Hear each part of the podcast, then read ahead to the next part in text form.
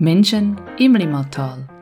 Heute Karl Johannes Klink, Lehrer und Ehrenbürger der Gemeinde Dietikon. Eine Geschichte von Regula Stauber. Es spricht Mona Sorcelli. Geboren in Meilen am Zürichsee, erlebte Karl Johannes Klink eine stürmische Kindheit.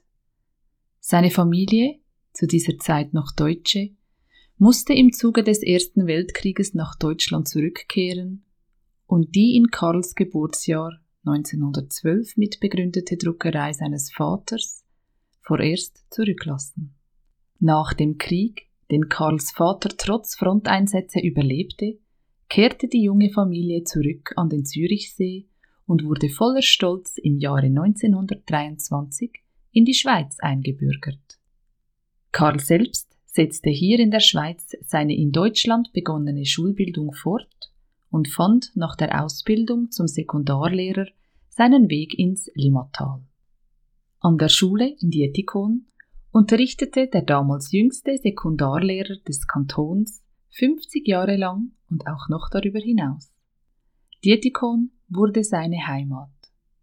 Er heiratete hier und gründete seine Familie. Er genoss es, in der Natur zu sein und liebte das Reisen. Mit einem herausragenden künstlerischen Talent gesegnet, hielt er sowohl die heimischen Berge, Seen und Wälder als auch die besten Momente seiner Reise nicht etwa mit dem Fotoapparat, sondern in Aquarellzeichnungen fest.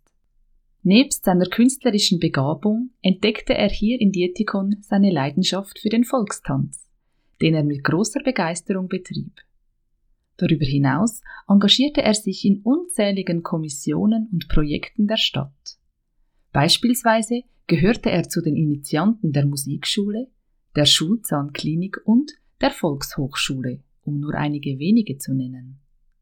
Außerdem war er einer der ersten Berufsberater in Dietikon und bot die Beratungen teils bis in die späten Abendstunden an um anschließend seiner Hauptbeschäftigung als Lehrer nachzugehen und Hefte zu kontrollieren.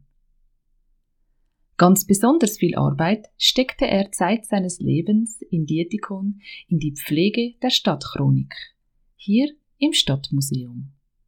Bis ins hohe Alter ging er bei uns ein und aus. Die Stadtchronik war ihm eben ein sehr wichtiges Anliegen, auch als er schon über 100 Jahre alt war. Außerdem ging er hier gerne seinem Ritual nach, sein Kreuzworträtsel am Computer zu lösen.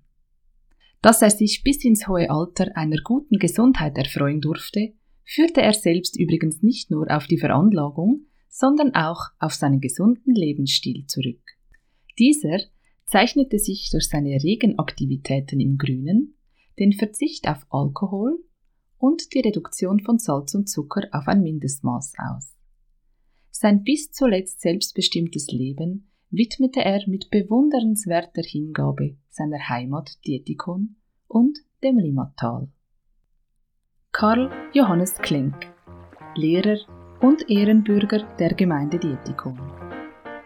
Eine Geschichte von Regula Stauber aus dem Ortsmuseum Dietikon. Menschen im Limmatal ist ein Projekt der Regionale 2025.